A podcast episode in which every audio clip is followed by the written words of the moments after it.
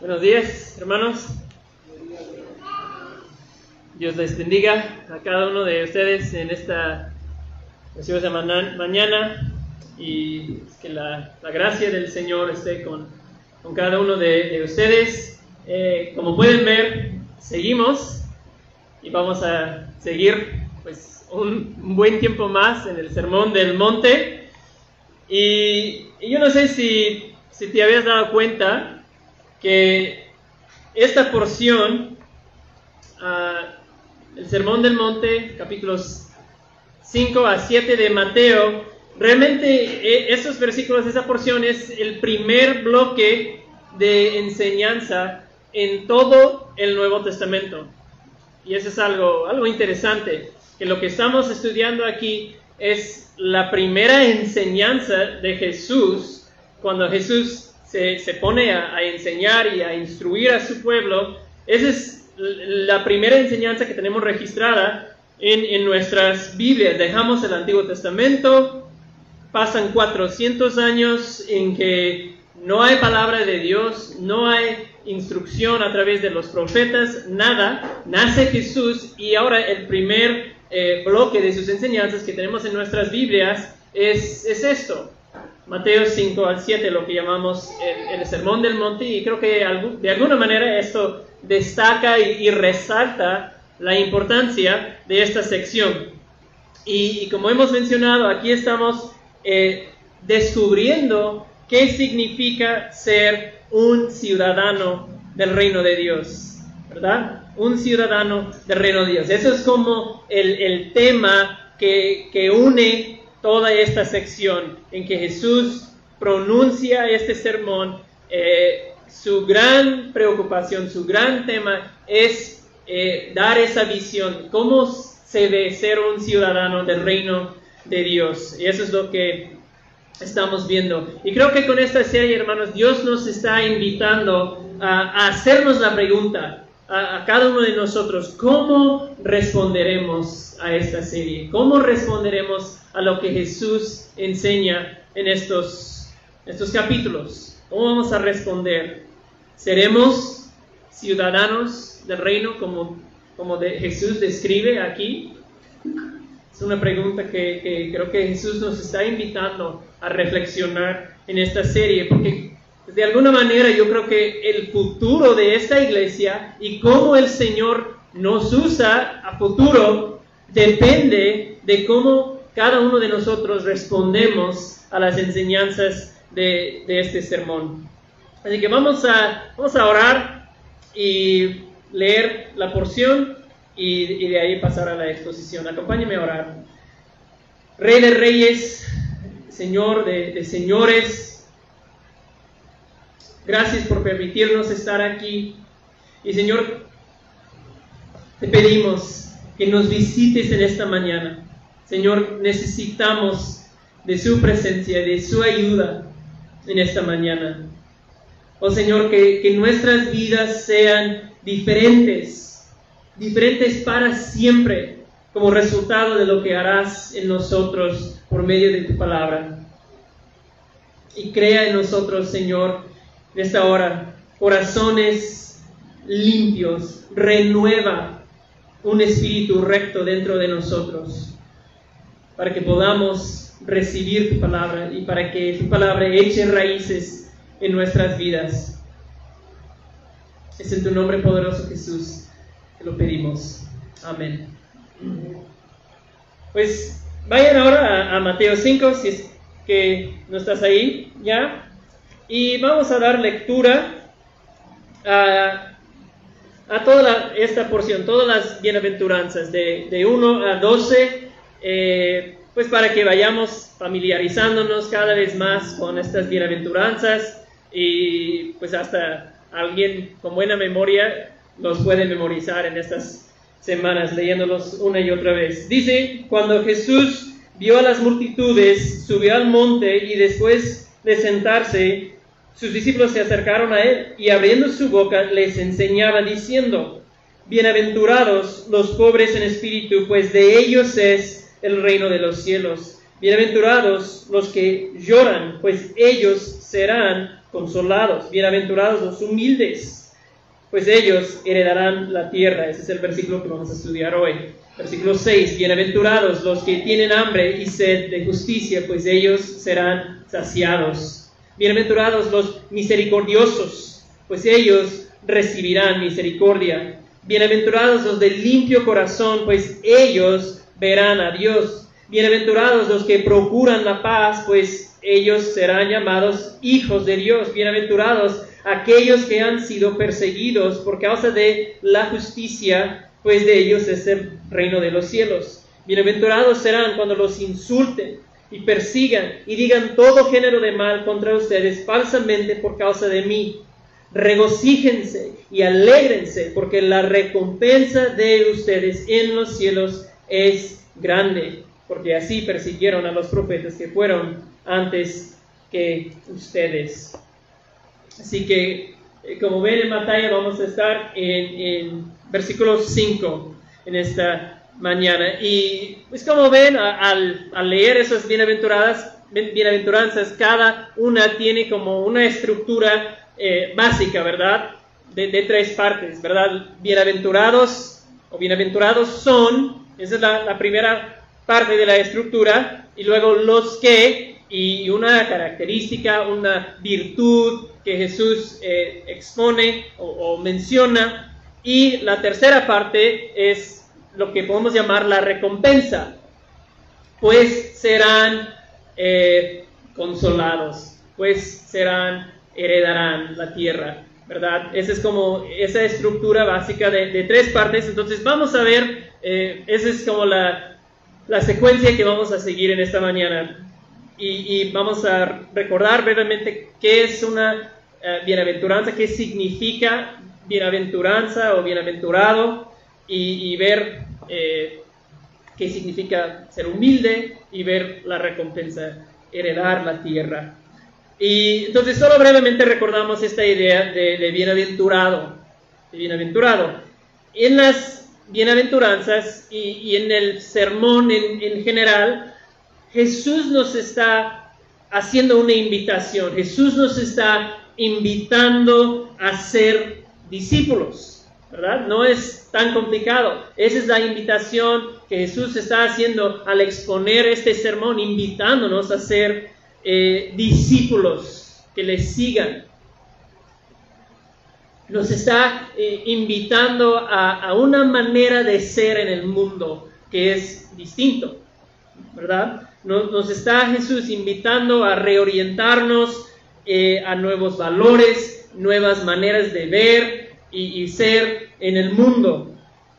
Entonces aquí, con estas bienaventuranzas, Jesús nos está pintando eh, es como un cuadro nuevo, un cuadro distinto que describe cómo se ve la vida bendecida, la vida feliz, la vida floreciente, ¿verdad? Eso es más o menos lo que significa bienaventurado, feliz, bendecido, pleno, floreciente. Eh, floreciente es como un profesor mío eh, a él le gusta traducir eh, la, palabra, la palabra Macarios, floreciente, ¿verdad? Y eso tal vez nos ayuda también a entender la idea. Ahorita, por las lluvias, el calor, el sol, las plantas por todos lados están floreciendo, ¿verdad? Es, es como un ambiente ideal en que ellos, ellas pueden florecer y crecer, están felices, ¿verdad? Con la lluvia y todo eso. Ese es algo de, la idea de, Macarios, de, bienaventurado, un estado de florecimiento. Y, vivir la vida de esta manera que, nos enseña Jesús tendrá como resultado el verdadero florecimiento, verdadera felicidad, ¿verdad? Eh, verdadera satisfacción, se incluye ahí también, que, que, viene de Dios. Ese es el resultado de llevar a cabo lo que Jesús eh, enseña, de poner en práctica sus enseñanzas, ¿no? Tener ese estado bienaventurado, ¿verdad? Entonces Jesús está describiendo, porque si ven, no son como mandatos como tal. Jesús solo dice, los que son así, reciben esto, ¿verdad? No está diciendo, sean así, como un mandato como tal, pero eh, por eso estamos diciendo que es una invitación, ¿verdad? E, estamos viendo lo que Jesús dice y así descubriendo cómo se debe ver nuestra vida, cómo eh, debe ser en el mundo un ciudadano de su reino de Jesús. Y, muchas veces en esas bienaventuranzas lo que Jesús dice suena contradictorio, ¿verdad? Seamos honestos, ¿eh? es así. No todos, pero varios bienaventurados los que, lloran. Es como que, ¿por qué eso es bueno, Jesús? ¿Por qué ser perseguido? ¿Por, ser, por qué pobreza de espíritu es algo bueno que traerá bendición y felicidad y florecimiento. ¿no? O sea, suena raro a nuestros oídos, pero tenemos que recordar que eso es su forma de vida y de ser en el mundo de Jesús. Y Él promete que dará verdadera felicidad y florecimiento. Dará ese estado bienaventurado, ¿verdad? Y, pues no es lo que nosotros pensaríamos naturalmente, ¿verdad? Ya hemos mencionado esto, se siente extraño a nosotros lo que Jesús dice. Parece más negativo que algo positivo en la, mayoría de, las bienaventuranzas. Pero, eh, pues tenemos que tomarle la palabra de, Jesús y confiar que lo que Él dice es verdad y, vamos a tratar de, ver eh, por qué es así. Entonces esto nos lleva a la, característica o, o virtud que vamos a estudiar en esta mañana los eh, humildes.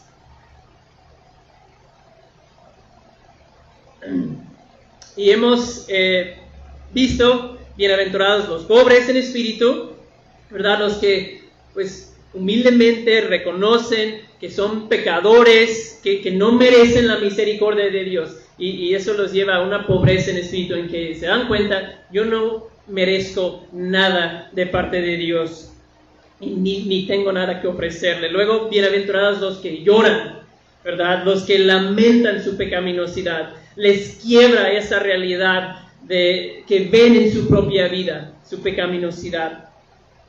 Eh, y son arrepentidos ¿no? por, por, lo que ven en su, su propia vida. Hoy entonces vemos bienaventurados los humildes. O como dice la reina Valera, ¿alguien sabe cómo ¿Qué dice la Reina Valera? Bienaventurados los mansos. Bienaventurados los mansos. Y pues tal vez manso es, es una mejor traducción de, de la palabra, eh, la idea aquí, humilde, manso. Eh, vamos a usar los dos, los dos términos. Eh, para ti, ¿qué palabras te vienen a la mente cuando escuchas la palabra humilde? ¿Qué palabras te vienen a la mente cuando escuchas humilde, humildad, manso? ¿Qué palabras te vienen a la mente? No, no vamos a tomar el tiempo de, sacar un pizarrón y escribirlas, pero lo que pasa es que muchas veces eh, la definición o entendimiento que hemos dado a una palabra o una idea, como en, nuestra sociedad hoy en día, no concuerda mucho con lo que se entendía cuando Jesús pronunció esas bienaventuranzas, ¿verdad? Eh, eh, Jesús usó una palabra y, nosotros, los que traducen la Biblia, usan una palabra y lo que nosotros entendemos y lo que se entendía en el día de Jesús a veces no es la misma cosa. Entonces, hoy cuando escuchamos eh, humilde, ah, manso, podemos pensar en alguien pobre, ¿verdad? Ah, es una persona muy humilde, ¿verdad? Que, económicamente eh, pues tiene muy poco. A veces se, escucha eso. O, puedes pensar en alguien como pasivo, inseguro, tímido, débil, poco impresionante, medio cobarde, ah, pues, pues, conformista, es, es muy manso y humilde, no, no resiste, no, es como le atropellan todos. Podemos pensar en algo así, pero lo que nos importa no es lo que nosotros pensamos eh, cuando escuchamos esa palabra, sino lo que la Biblia eh, enseña, lo que ellos entendían, lo que Jesús quería comunicar cuando utilizó la palabra. Y en tiempos antiguos, eh, la palabra que Jesús usa se refería a dependencia y sumisión. Principalmente se refería a dependencia y sumisión. Y eh, se usaba a veces con relación a, un animal, a un animal que había sido eh, domesticado, un animal que había sido domado. Y, esa imagen creo que nos puede ayudar a entender un poco pues esa idea de, manso y humilde.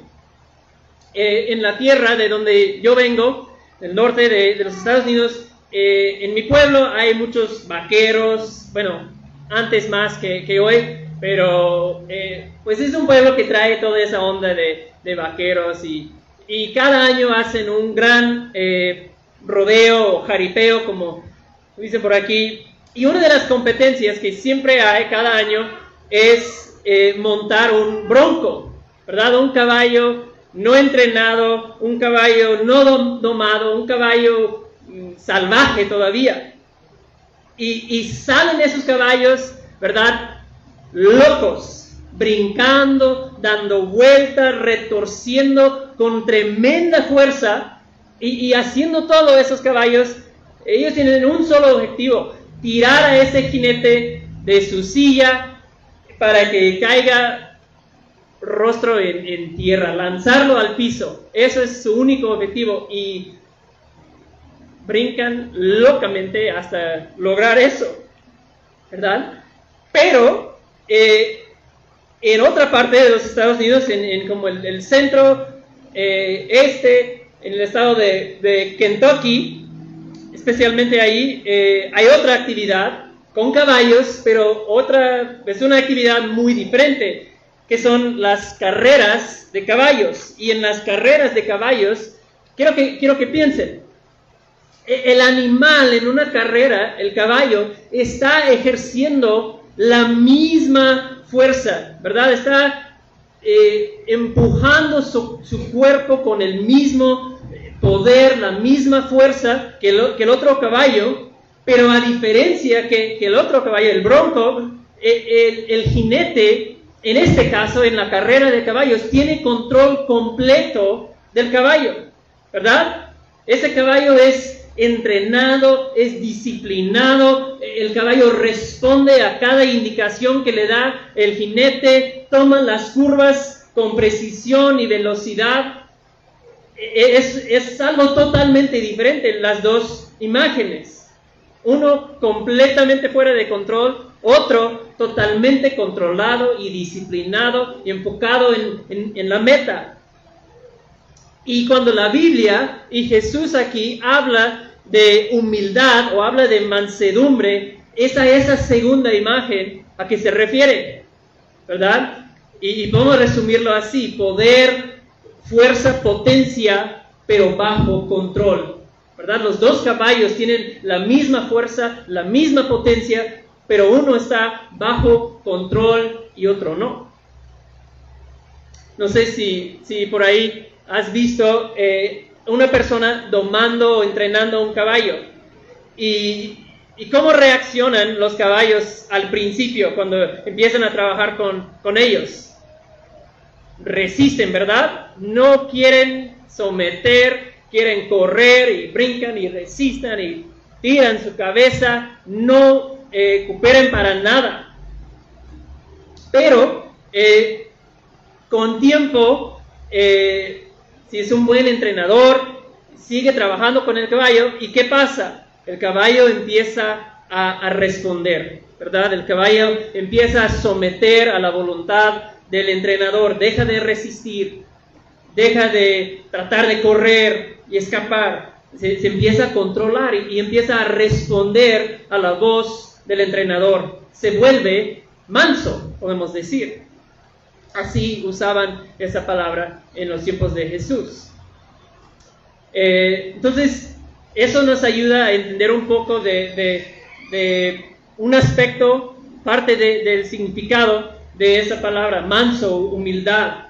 Eh, otro, eh, persona que la Biblia dice que modelaba, ejemplificaba eh, ser manso, quiero que vayan en, el mismo libro de Mateo, a Mateo 11. Vayan a Mateo 11, unas páginas más adelante en tu Biblia.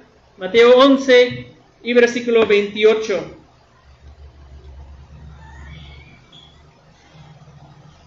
Dice, ese es un pasaje eh, muy conocido, Jesús dice, vengan a mí, versículo 28 de Mateo 11, todos los que están cargados, cansados y cargados, y yo los haré descansar, tomen mi yugo sobre ustedes y aprendan de mí, que yo soy. Manso y humilde de corazón, y hallarán descanso para sus almas, porque mi yugo es fácil y mi carga ligera. Así que vemos que Jesús es manso. Podemos ver a Jesús y entender que es ser humilde, que es ser una persona eh, mansa, ¿verdad? Vemos que, Jesús modela e ejemplifica ser manso. Y, y piensen, si tú ves la vida de, de Jesús, podemos tachar una de esas palabras que dije, a veces cuando pensamos en humilde o, manso, pensamos en esas palabras. Podemos tachar varias de esas palabras de la lista, porque no es debilidad, ¿verdad?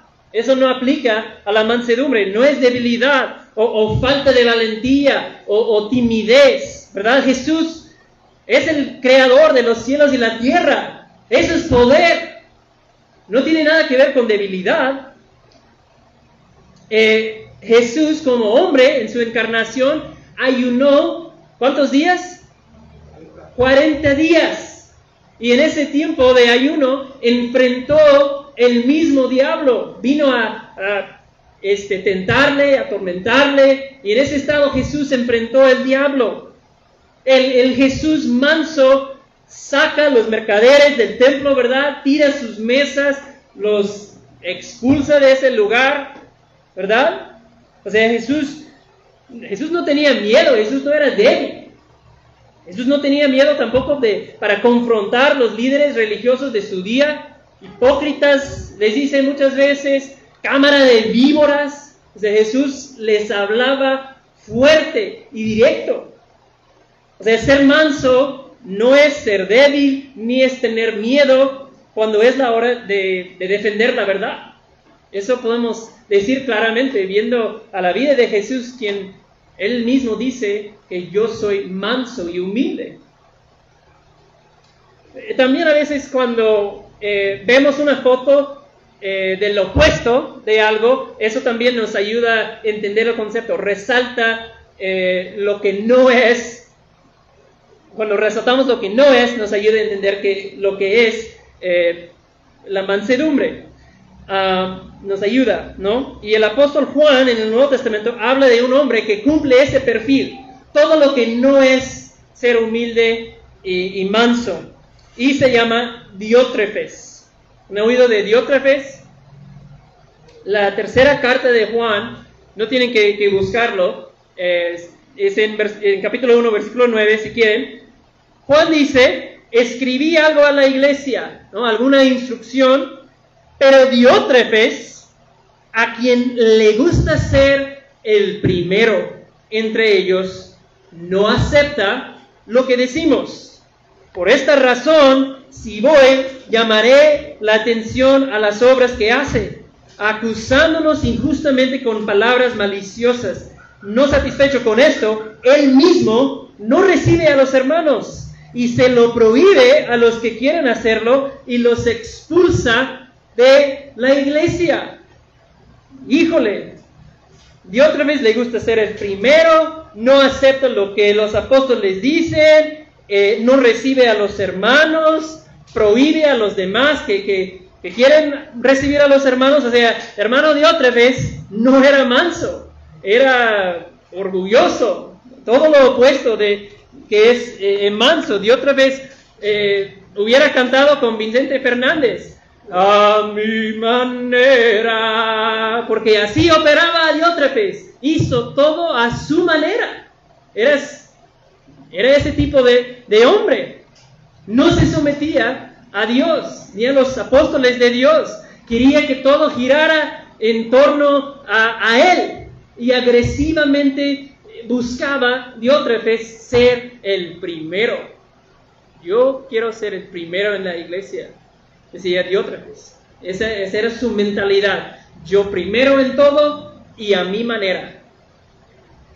Santiago dice, creo que eso describe Diótrefes eh, en 3.14, pero si tienen celos amargos y ambición personal en su corazón, no sean arrogantes y mienten así contra la verdad. Así era Diótrefes, ¿verdad? E, el opuesto de ser manso y humilde. Tenía esa ambición personal de ser el primero en todo, que todo gira en torno, de mí, diría Diótrefes. ¿Eh? Pero el manso, hermanos, el manso, lo que Jesús quiere de nosotros, avanza a otro antes que a mí mismo. Desea que otro tenga ventaja y oportunidad. E, es una actitud que desea que otro reciba la gloria y reconocimiento en vez de yo. ¿Verdad? Y, no es a mi manera. Y eso quizás es lo más, más importante. Se somete a Dios no trata de llevar la vida a su manera, se somete a Dios. Ser manso y humilde es uno que ha aprendido a someterse a la voluntad de Dios. creo que ya estamos entendiendo algo de, qué significa ser humilde o manso. Y antes mencioné eh, que esa idea de, de poder bajo control, pero poder, podemos preguntarnos, poder bajo el control de qué. si, si, nosotros tenemos poder en nuestras acciones, en nuestras palabras, con nuestros pensamientos, pues, somos seres que, tenemos poder. Poder bajo el control de qué? Pues de Jesús, obviamente, ese es el, el punto, bajo su control, bajo su autoridad de, de Jesús. Eso es lo que eh, Él nos está llamando a hacer. Y hermanos, esto es la vida buena, ¿verdad? Esto es ser bienaventurado y feliz, vivir bajo la voluntad y el control de Jesús, porque Él nos creó para vivir así, así nos diseñó, así funcionamos mejor cuando vivimos bajo el poder y la autoridad de Jesús. No nos creó para vivir siguiendo nuestro corazón, ¿verdad? Eso es lo que se promueve hoy en día. Si quieres ser feliz, sigue tu corazón, ¿verdad? No, eso siempre termina mal, seguir tu corazón. Fuimos creados para vivir sometidos y bajo la autoridad de Jesús, siguiéndole a Él. No sé si, te has preguntado, eh, bueno, que está bien, pero ¿por qué Jesús nos tiene que hablar de esto? De ser humildes, de ser mansos. Pues es obvio, ¿no? Porque no somos así. Naturalmente no somos mansos ni humildes, ni somos ese caballo que brinca y retuerce y hace todo a lo que él le guste. Lo que le dé la gana es lo que le hace. Así somos nosotros. A veces esto llamamos, eh, cuando estamos estudiando la Biblia, esto le, llamamos la condición caída del pasaje.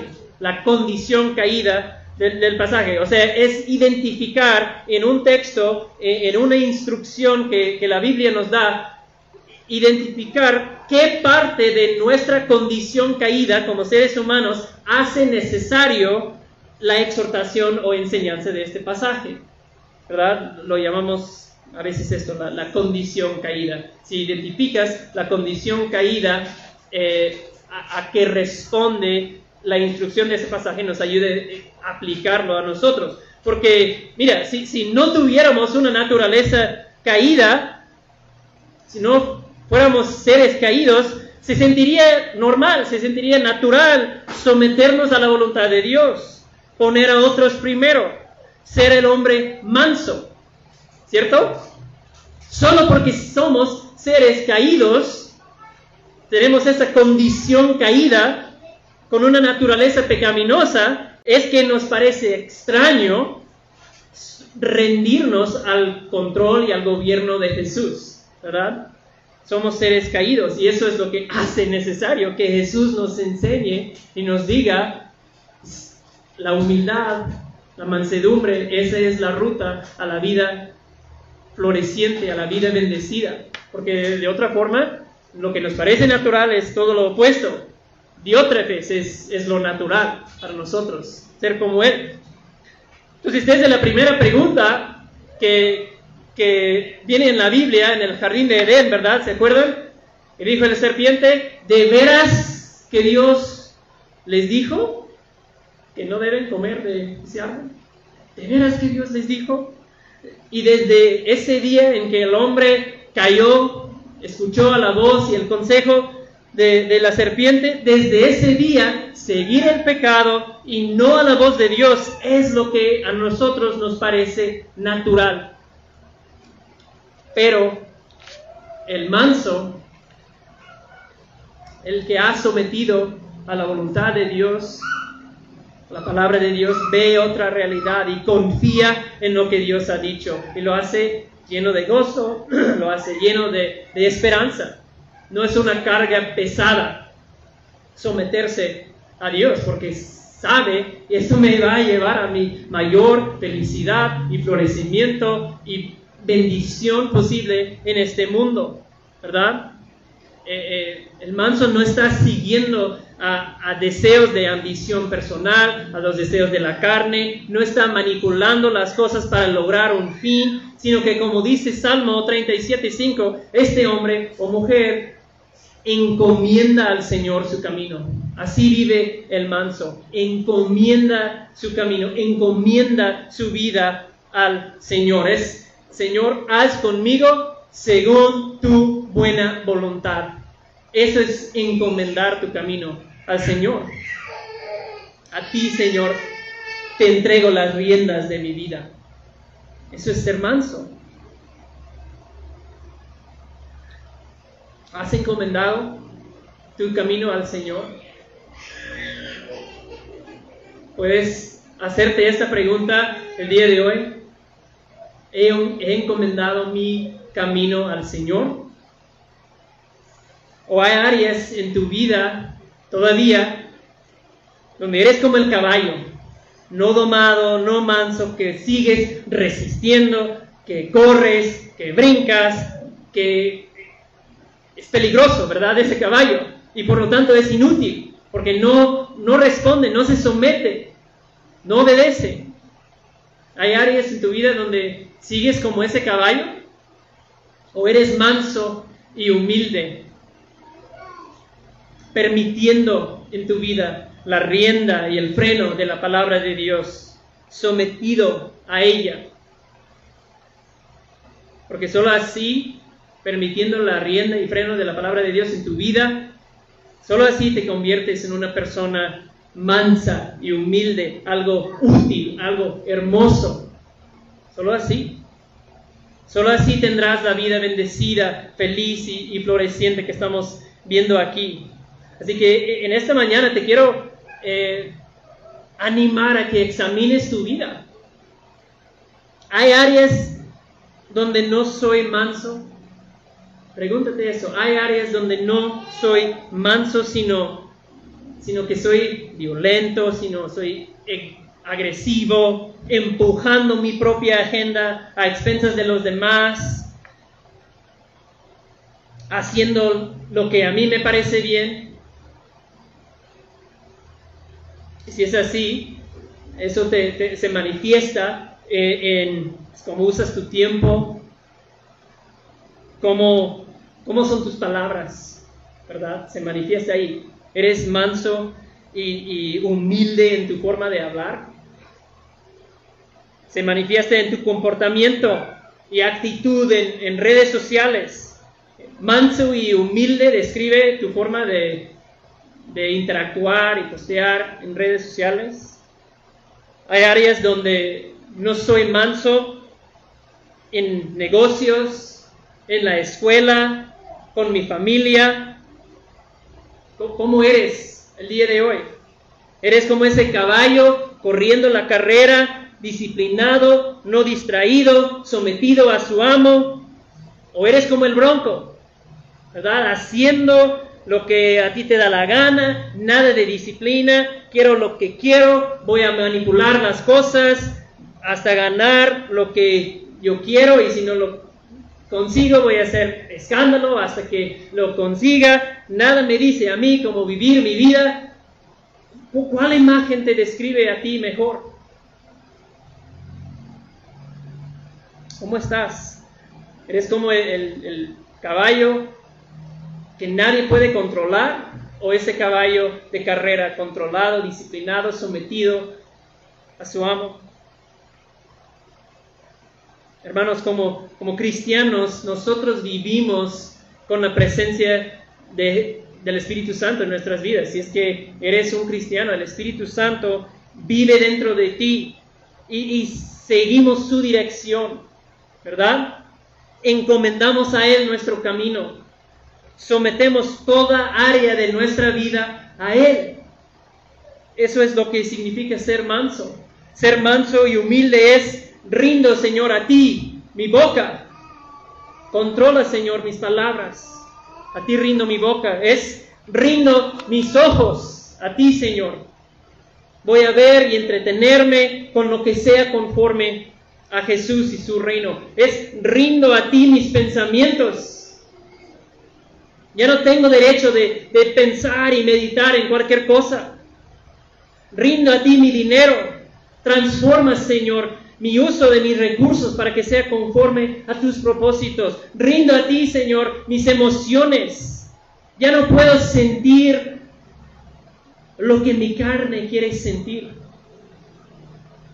Ya no me pueden controlar mis emociones porque he dado autoridad a Cristo ahí, mis emociones rindo mi cuerpo.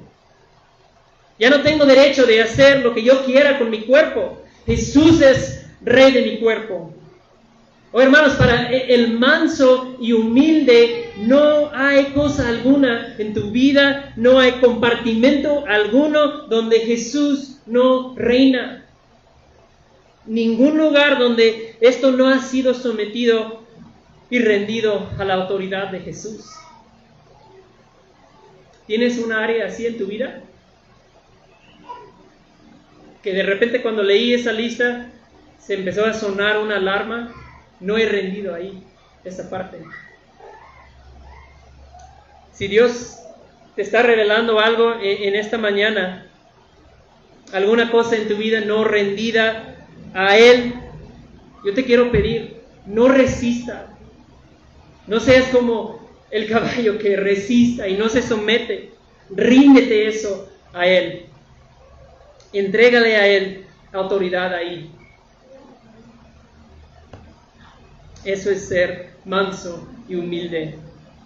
Eh, el misionero eh, a China, Hudson Taylor, eh, creo que la mayoría han, oído de él, era un misionero a China hace 120, 150 años más o menos, y siempre su vida me ha impactado. Y quiero que escuchen, voy a leer algo que saqué de un libro, es algo, largo, pero quiero que escuchen algo que, que él escribió, porque creo que eh, muestra cómo es ser manso y humilde.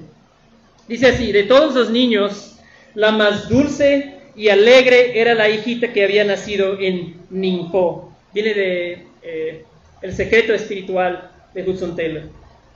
La hijita que había nacido en Ningpo, que entonces tenía ocho años, llena de amor para Cristo y para la gente que les rodeaba, era una gran ayuda en la obra, como con sus hermanitos menores, para quienes era todo lo que debe ser una hermano, hermana mayor. Pero con los días, los largos días calurosos, la pequeña Gracie empezó a decaer y aunque se llevaron a los niños para un lugar en las montañas, nada pudo salvar la vida de la pequeña. Al lado de su hijita moribunda, en las ruinas de un templo antiguo, Hudson Taylor enfrentó la situación para sí y para aquellos que más amaba. Aquí viene lo que escribió. No fue un acto en vano ni carente de conocimiento, le escribió al señor Berger, cuando en conocimiento de esta tierra, su pueblo y su clima yo me coloqué junto con mi esposa y niños sobre el altar para este servicio. Y aquel a quien indignamente, aunque con sencillez y sinceridad piadosa hemos procurado y estamos tratando de servir, y, y con un tanto de éxito, Él no nos ha abandonado ahora. A su madre le escribió más llanamente, nuestra querida Gracie, ¿cómo nos hace falta su dulce voz en la mañana? uno de los primeros sonidos que escuchábamos al despertar y por el día y a la tarde. Al, ir por esos senderos donde acostumbraba a pasear con esa criatura que saltaba a mi lado, se me viene un dolor intenso. Se me viene con un dolor intenso el pensamiento, ¿será posible que nunca más sentiré la presión de esa manita en, mí, en la mía? ¿Que nunca más veré el brillo de sus ojos chispeantes? Sin embargo, ella no está perdida y no quisiera que volviera. Doy gracias a Dios que Él se la llevó, aunque fue la luz de nuestras vidas. Allá ella es más santa y más feliz que jamás podría ser aquí. Creo que jamás he visto nada tan bello ni tan perfecto como los restos mortales de esa amada niñita las pestañas sedosas bajo el arco de sus cejas, la nariz tan delicada, la boca pequeña y dulcemente expresiva, la pureza de esas facciones tan blancas, todo está hondamente grabado en la memoria y el corazón. Luego la bella chaqueta china, las manos dobladas sobre el pecho sosteniendo una flor. Ah, era tan bella y fue tan difícil perderla de la vista para siempre. Ore por nosotros a veces me parece estar completamente abrumado por las pruebas internas y externas de la obra, pero Él ha dicho, nunca te dejaré ni te desampararé. Y mi poder se perfecciona en la debilidad. Y que así sea.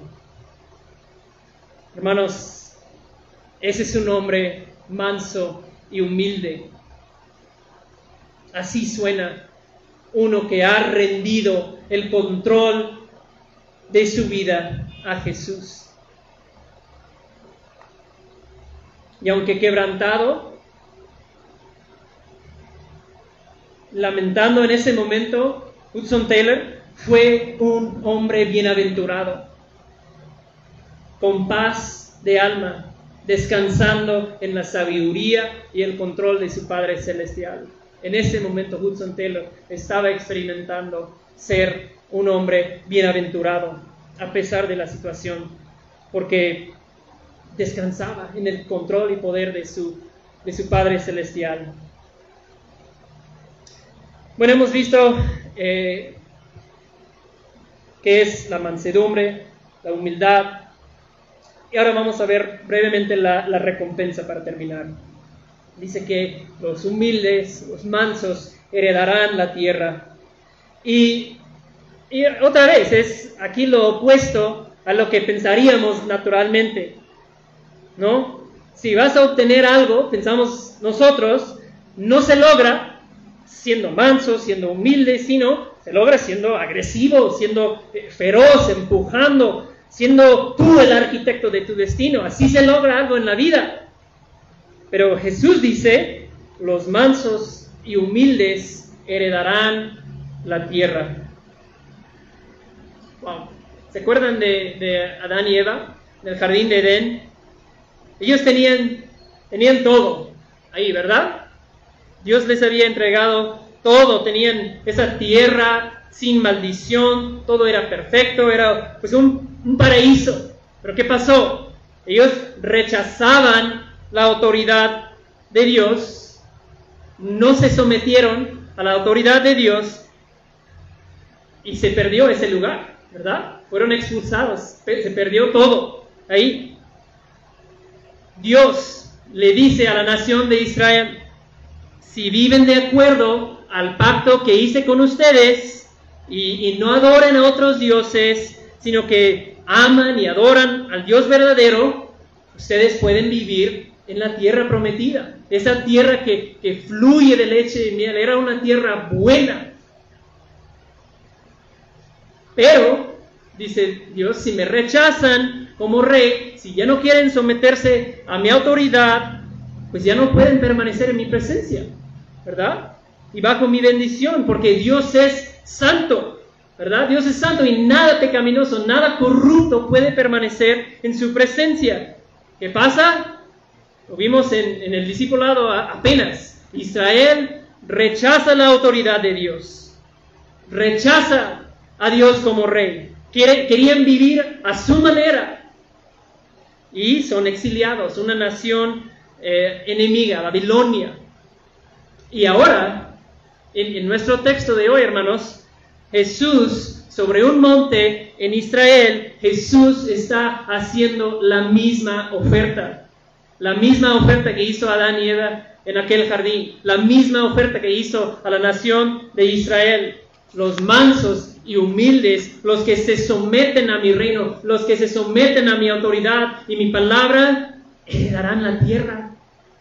Vivirán para siempre en un nuevo cielo y una nueva tierra, en mi presencia. Y, aquí y ahora heredarán la tierra en, el sentido de que experimentarán la bendición y beneficios de ser un ciudadano de mi reino de pertenecer al reino de Dios, su, reino de, bendición, su reino de restauración, su reino de, justicia y paz que está invadiendo a, a este mundo a través de su iglesia. ¿Verdad? Y todo esto empieza cuando vivimos bajo la autoridad del Rey perfecto. Los mansos y humildes viven la mejor vida posible ahora y heredan la tierra al final, obtienen todo. Increíble, increíble. Y les tengo que decir antes de, terminar que, que, no, puedes, no puedes experimentar esta vida bendecida, plena, floreciente, bienaventurado, si no estás siguiendo a Jesús, si no no le conoces a Jesús. Es, importante eh, saber que lo que dice Mateo en capítulo 5, lo que dijo Jesús, eso no es todo lo que Mateo registra, eso no es todo lo que Jesús dijo. En Mateo 1.21 vemos que Jesús no solamente vino a enseñar un camino mejor, no solo vino como un maestro de sabiduría, que se puso sobre un monte y, daba una visión de la vida buena y cómo vivirla. Vino también, dice Mateo 21, que vino a salvar a su pueblo de sus pecados. También a eso vino Jesús. Así que si, si no has tenido sus pecados perdonados por medio de la fe en Jesús, si no has hecho eso, pues yo te quiero invitar hoy, arrepienta de tus pecados, pon tu fe en Jesús, empieza a seguirlo, sométete a su autoridad en su vida, porque no puedes ser verdaderamente humilde y manso a menos que conozcas primero al que es manso y humilde, a menos que tengas una relación con Él. Así que si esa es tu condición y no conoces a Jesús en esta mañana, vaya a Él, confía en Él. Ahí empieza esta vida bienaventurado. Entonces, la verdadera vida, la verdadera bendición viene de someter tu vida al control de Dios. La verdadera vida, la verdadera bendición viene de someter tu vida al control de Dios. Y los que se aferran a su propio camino, los que se aferran a, a ese mundo, lo perderán, no lo van a obtener. Pero los mansos que, sueltan sus derechos y pasan las riendas de su vida a Jesús, heredarán la tierra. Ese es el mensaje de, de Mateo 5.5. Que Dios los bendiga, hermanos, y que el Señor eh, nos ayude a vivir mansos y humildes ante Él.